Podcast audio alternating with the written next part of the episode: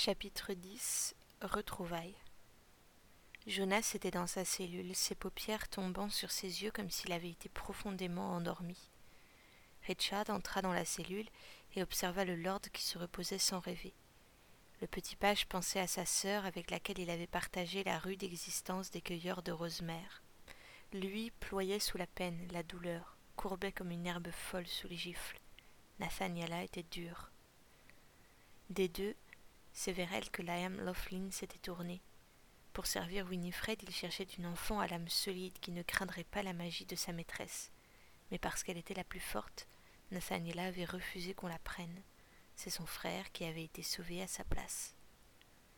Dans le haut de la tour, Fergus et Winifred prenaient le thé. Le page n'avait pas été invité, mais pour la première fois depuis qu'il était au service de la Marie Morgan, Richard n'écoutait pas leur conversation. Il se doutait qu'après quelques politesses d'usage, les deux maîtres parleraient de leur curieux prisonnier, mais il ignorait encore si elle dirait la vérité à propos du baiser. Winifred était venue jusqu'à la geôle pour embrasser Jonas. Elle avait posé sa bouche contre celle de Jonas. L'héritier avait vu l'étrange lumière qui l'enveloppait, elle et lui, dans une même onde dorée. Mais la lumière s'était éteinte. Winifred s'était reculée, blessée, et il avait rouvert les yeux. Deux yeux noirs, comme deux puits, deux yeux vivants, dans lesquels brûlait tout son cœur de lord. Jonas Quinn n'avait pas été touché par la magie de la Marie Morgan. Le jeune héritier ne dormait pas. Il écoutait le petit page respirer lourdement près de la porte. Depuis le matin, Jonas n'avait pas cessé de penser aux lèvres touchant les siennes, à la lumière étrange, mordorée bleue, qui venait danser quand la Marie Morgane libérait son pouvoir. Il ne comprenait pas pourquoi la magie ne l'avait pas atteint, comme elle avait pris Elijah lors de leur arrivée à la tour blanche. Richard s'agenouilla à côté de Jonas et pencha son visage tout contre celui du lord. Vous devez dormir. Gardez vos yeux fermés et écoutez-moi, sursura le page. Là-haut dans la tour, il y a un homme qui vous cherche.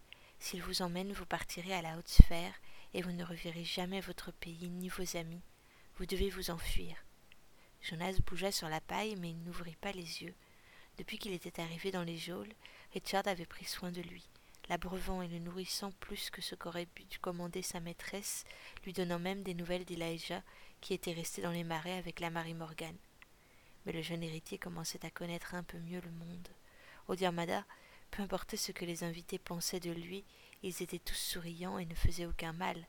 À présent qu'il était un rêveur libre, Jonas avait appris que les cœurs sont menteurs. Clive Doherty était un homme qui transpirait de gentillesse, mais il était un vardo. Winifred, belle et venimeuse, était le pendant maléfique de Milo, pauvre vieux pêcheur de bataire qui avait une bonté d'or. Tout était faux et peut-être aussi cette innocence du page qui semblait vouloir l'aider. Vous avez un grand pouvoir, Jonas Quinn. Ma maîtresse a dit qu'elle ne pouvait pas vous insuffler sa magie car vous en portiez déjà. Jonas songea à ce qu'avait dit le datura lorsqu'il était sorti de son fruit. Il avait parlé de la magie. En étant à l'intérieur de son corps, la chenille l'avait protégé. L'héritier sentit une once de reconnaissance, mais il entendit le datura rire, et son rire disait que Jonas se trompait. La haute sphère utilise la magie de ma maîtresse pour faire le mal. Vous ne devez pas les laisser utiliser la vôtre de la même façon. Vous devez fuir, répéta le page. Il s'approcha encore davantage et glissa un paquet près des mains de Jonas. Richard lui murmura au creux de l'oreille. Courez, sans jamais vous retourner. Dès que le page fut sorti, Jonas regarda ce qu'il lui avait donné. C'était un couteau de berger, au manche en bois pauvre, gravé au nom de Laughlin. Le couloir qui séparait les geôles était désert. Richard avait oublié de fermer la porte de la cellule, et Jonas se glissa dans le corridor avec appréhension. Il s'attendait à voir surgir d'une cellule le géant Golan Kinsalé, ou bien Winifred en personne, et le couteau lui sembla ridicule. Pourtant c'était une arme. Avec il se sentait puissant. La liberté n'était pas loin, sûrement à quelques mètres, à moins d'une minute. Il passa devant la cellule voisine de la sienne, la peur au ventre, la porte était grande ouverte. À l'intérieur, Clive Doherty se reposait sur sa paillasse. Jonas vit la pierre d'ambre qui pendait sur la poitrine de l'archer. Il reconnut l'homme qui l'avait empêché Golan de les tuer lors de leur fuite dans les bois. C'était lui aussi qui avait osé venir à leur recherche lorsque le datura l'avait empoisonné. Alors l'héritier, oubliant qu'il devait fuir, alla le trouver. L'archer le dévisagea une grimace timide sur les lèvres. Vous vous échappez, Jonas Quinn, encore une fois Allez-vous me retenir? La grimace de Clive se transforma en sourire. S'il vivait un jour, il retrouverait son arc et ses flèches, et il irait à la poursuite de Jonas. Il le traquerait dans son comté gris, dans un autre, dans tout Hibernia s'il le fallait. C'était son devoir, mais pour cela, il allait falloir qu'il guérisse. Vous partez seul Qu'allez-vous faire de votre frère MacMahon Je reviendrai le chercher, assura Jonas. Je trouverai un moyen de le libérer de la magie de la Marie Morgane. Clive ferma tristement les yeux. Le sortilège que lançait Winifred sur ses pauvres amoureux ne pouvait pas être rompu. Il aurait fallu la tuer pour cela. Mais Jonas n'avait pas le cœur d'un assassin, et même s'il l'avait voulu, la Marie Morgane ne pouvait pas mourir. Je voudrais que vous gardiez la pierre qui se souvient, conjura l'archer. Si un jour vous parvenez à la remettre à votre frère, faites-le. Il sait ce que sont les gardiens d'étoiles et il la protégera. Jonas repoussa l'ambre que Clive Doherty essayait de lui remettre dans la main qui tenait déjà le couteau. Vous devriez la garder et la lui donner vous-même lorsque je reviendrai le sauver. Vous avez environ autant de chances de sauver ce garçon que j'en ai de vivre assez longtemps pour le revoir. Prenez la pierre. Si vous réussissez à le libérer, si je survis, je viendrai l'arracher moi-même de son cou. Il s'apaisa un peu. Sinon, je saurais qu'elle n'a pas été enterrée avec moi. L'héritier hocha la tête. Après tout, un seul bijou n'allait pas beaucoup ralentir sa course. Lorsqu'il accepta, Jonas fut surpris de sentir comme elle était brûlante. C'était presque comme si la pierre était vivante. Elle dégageait une chaleur animale qui l'étonna. Clive Doherty, nu sans son ambre, n'était plus un gardien d'étoiles. Il détourna le regard pour faire mine de ne pas voir que Jonas passait la porte. Au bout du couloir, un portail s'ouvrait droit sur la lumière du grand jour. Il ne restait que quelques mètres avant qu'il ne soit libre. Baissant la garde, Jonas s'avança d'un pas plus rapide. Mais soudain il se plaqua contre un mur. Une silhouette venait de se dessiner sur l'ombre des grilles dans la lumière. De l'autre côté du couloir, une échelle de meunier menait à une trappe. Jonas s'y précipita et se recroquevilla tout au sommet. Il croyait que le son de son cœur qui cognait la chamade attirerait l'attention, et lui sembla qu'on n'entendait plus que ce battement. Mais l'homme passa près de l'échelle sans regarder. Jonas ne bougea pas, pourtant il venait de reconnaître Elijah. Le fils MacMahon, le regard voilé, avançait raide comme un pantin, droit vers la geôle de Jonas. Il allait la trouver vide et donner l'alerte. L'héritier compta qu'Elijah serait à l'intérieur de la cellule avant même qu'il n'ait pu lui-même descendre de son perchoir, la lumière éclatante du soleil était si lourde que Jonas s'en sentait presque la douceur, mais il ne pouvait plus s'échapper. Désespéré, il regardait son ami, son frère, qui s'apprêtait à le trahir malgré lui. MacMahon, ta maîtresse te demande, cria Clive Doherty. Elijah s'arrêta net au coin de la porte et recula de quelques pas. Jonas ne pouvait même plus respirer.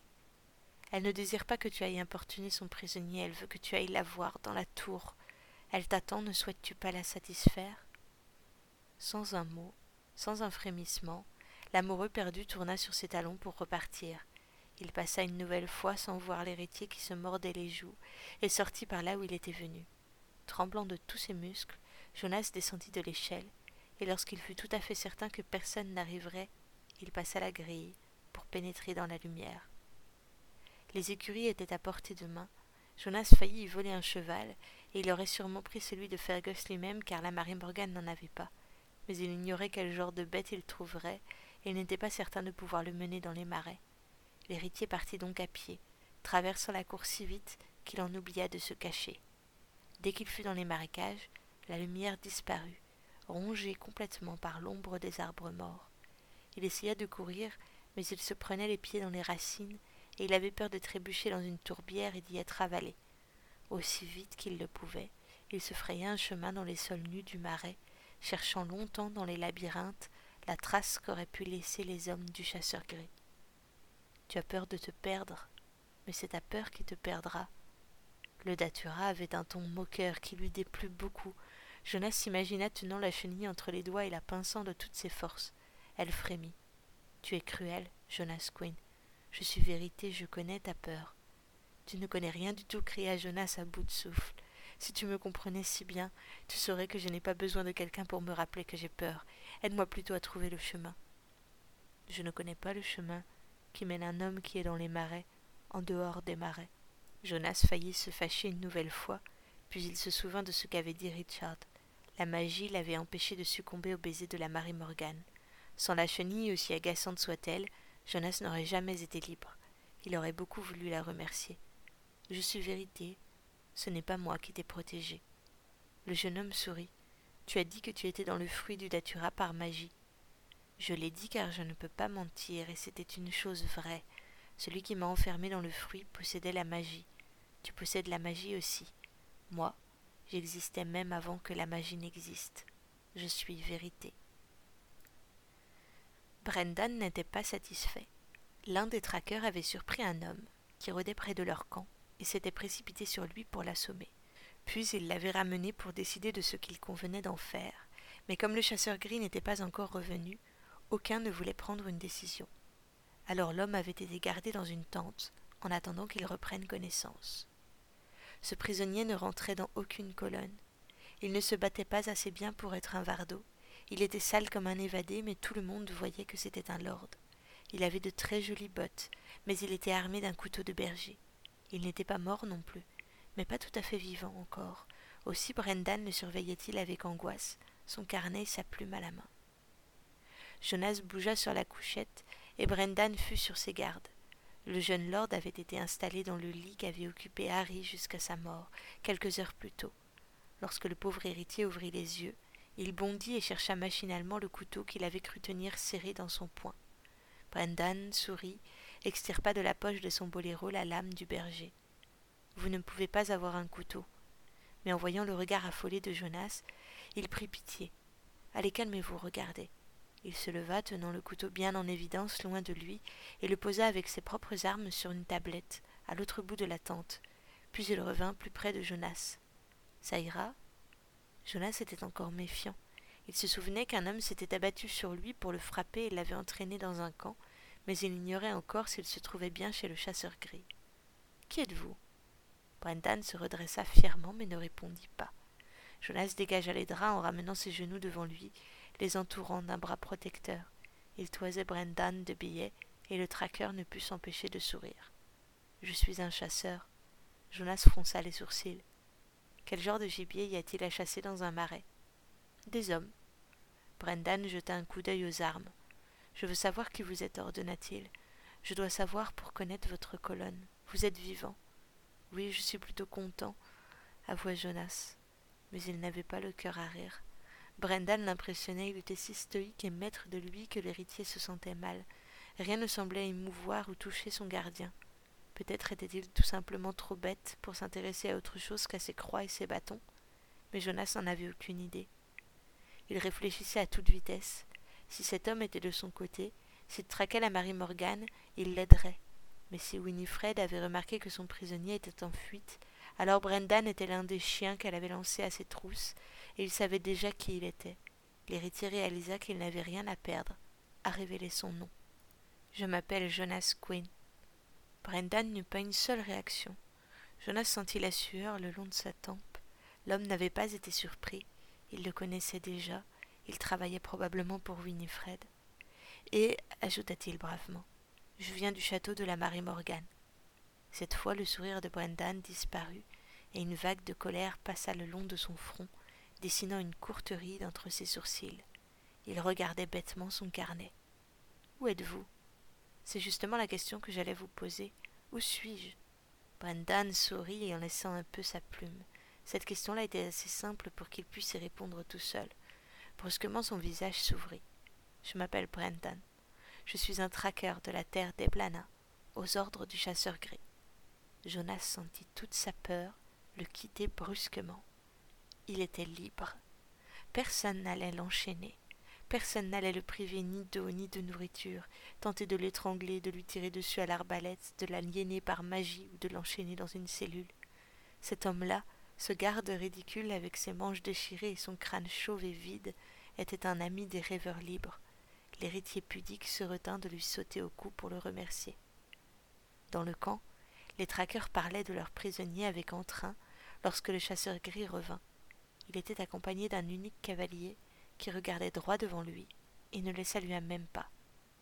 Vous n'allez pas croire qui nous avons capturé dans le marécage, lui cria un de ses hommes. Une poule d'eau? Ils rirent bêtement. Un lord botté comme il faut, le fils héritier des Queens. Le chasseur gris arrêta son cheval et lui fit faire volte-face. Le traqueur leva son verre en trinquant dans le vide à la santé de leur drôle de trouvaille. Brendan le surveille pour vous, ils sont sous la tente. Le chasseur gris jeta un regard de billet au cavalier qui l'accompagnait. L'homme hocha la tête, et ils se rendirent ensemble vers le fond du camp. La tente immense faisait une tache blanche contre le marais noir. Jonas et Brendan se tournèrent ensemble vers la porte où le chasseur gris venait juste de faire son apparition. C'était un homme assez grand, moyen d'épaules, aux cheveux noirs et au regard cendré. Il avait une façon unique de le dévisager qui met l'héritier très mal à l'aise. Les yeux du chasseur gris étaient collés à lui et le perçaient d'un côté à l'autre. Laissez-nous seuls. Brendan hésita une seconde, mais sortit de la tente. Le chasseur gris s'assura qu'ils étaient seuls et ôta lentement son masque. Derrière le visage n'était pas très harmonieux, mais il avait un air de noblesse impertinente et des yeux extraordinaires qui auraient fait oublier tous ses défauts. Il n'avait pas besoin de dire son nom. Jonas l'avait reconnu. Austin McMahon était le chasseur gris. Austin était immobile. Jonas se dit que quelqu'un capable de garder des hommes dans la boue et les bois durant plusieurs jours loin de leur famille était sûrement un être au sang froid comme les pierres. Pourquoi as-tu enlevé ton masque? murmura Jonas. Le chasseur gris doit rester un mystère. Si tu montres ton visage, les Vardos apprendront qui tu es et ils te tueront. Austin sourit. Son visage était étrangement familier. Jonas n'arrivait pas à se souvenir comment, mais il avait déjà vu un sourire comme celui-là, et ce n'était pas sur les lèvres d'Elijah. Tu ne me dénonceras pas, dit Austin avec candeur, et je connais quelqu'un qui n'aurait pas pu tenir sa langue, tu l'aurais vite appris. À l'extérieur de la tente, des éclats de voix les coupèrent. Le chasseur gris ne veut voir personne. Brendan hurlait. Dans l'ombre des toiles, Jonas vit qu'il retenait par le bras un homme deux fois plus grand que lui. La silhouette énorme se dégagea et rugit. Toi, si tu ne laisses pas ce bras tranquille, je te casse toutes tes jolies phalanges. Jonas eut un haut le cœur en reconnaissant la voix. Le chasseur gris remit son masque et sortit de la tente pour parler à Brendan, tandis que Milo Goncalves, vieux pêcheur, pénétrait la tente où se trouvait Jonas. L'héritier du Diarmada se leva et se précipita vers son ami. Le pêcheur l'étreignit. Personne n'aurait pu dire voilà quelque temps que le lord cruel qui jouait à faire pleurer Shenit MacNeil dans la lande irait un jour se jeter dans les bras d'un homme de la bataire. Mais lorsqu'il avait été seul, lorsqu'il n'avait eu personne d'autre qu'une chenille bleue pour lui parler, Jonas avait pensé à Milo. Il avait su qu'il voulait le revoir et que le pêcheur était la seule personne au monde qui s'inquiéterait vraiment de sa disparition. Tu as suivi Austin et les traqueurs jusqu'ici s'émerveilla Jonas. Pas du tout. Ce matin, j'ignorais encore qu'il était le chasseur gris. L'aîné des McMahon venait d'entrer dans la tente après avoir envoyé Brendan remplir son carnet de notes ailleurs. Il garda son masque, mais Jonas reconnaissait ses yeux de perle à présent. J'ai dit à Brendan que je partais pour Penunkel, expliqua-t-il. Je suis arrivé sans mon masque. Je souhaitais envoyer l'un des pigeons à mes frères pour les prévenir de ce qui était arrivé à Elijah.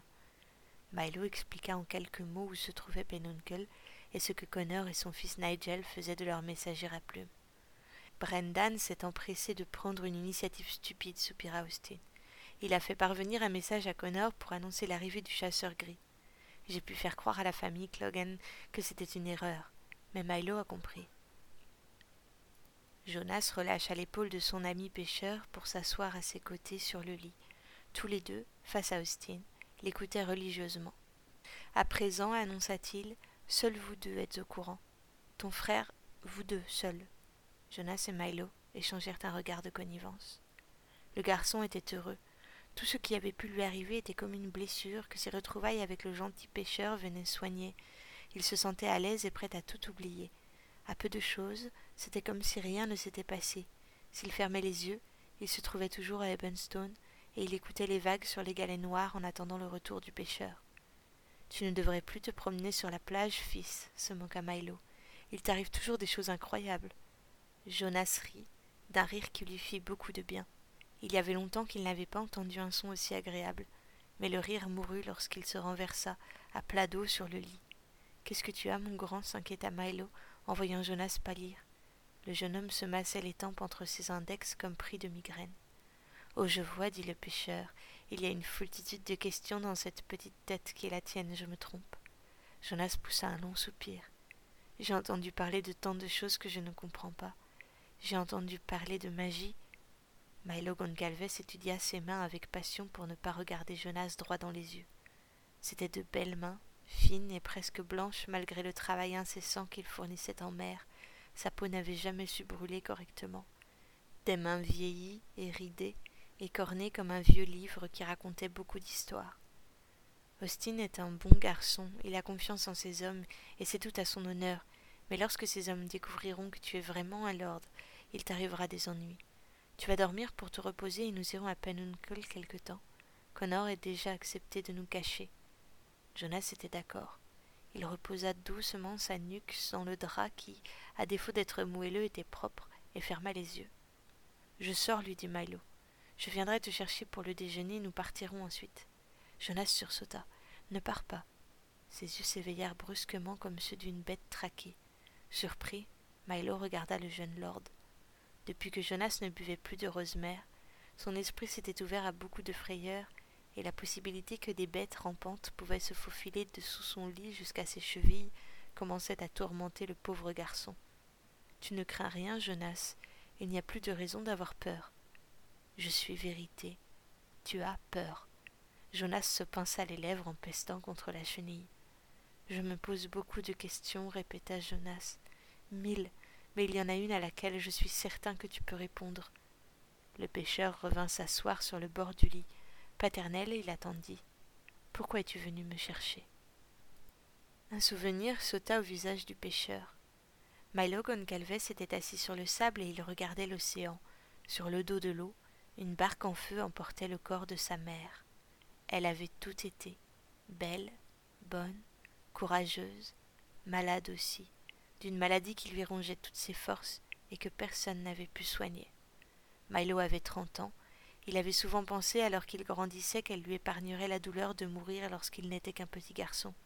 Mais ce jour-là, en regardant le brasier sur la mer, il comprit qu'il s'était trompé. Il avait l'âge auquel les héritiers deviennent propriétaires des biens de leur père, il n'était plus un enfant, mais sa peine était aussi grande que s'il avait eu sept ans. Alors, Milo pleurait. Son père vint à lui et lui mit dans les mains le livre relié de cuir, dans lequel chacun de ses ancêtres avait parlé des êtres faits. Ce n'était pas un beau jour pour devenir un homme. Un matin, dit le père, tu seras vieux et ton fils sera trente ans.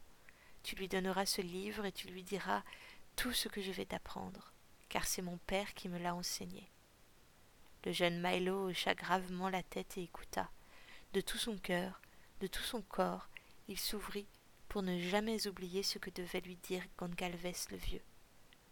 Il va venir un homme qui sera l'ouvreur de ponts.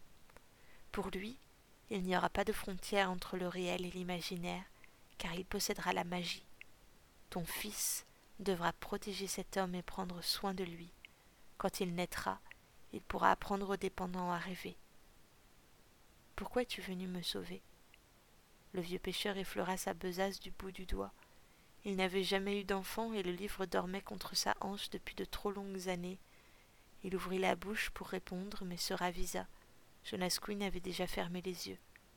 Milo regarda l'héritier dormir comme sur l'îlot, si abandonné au sommeil qu'il retrouvait soudain ses traits parfaits de lord qui n'a jamais connu la misère.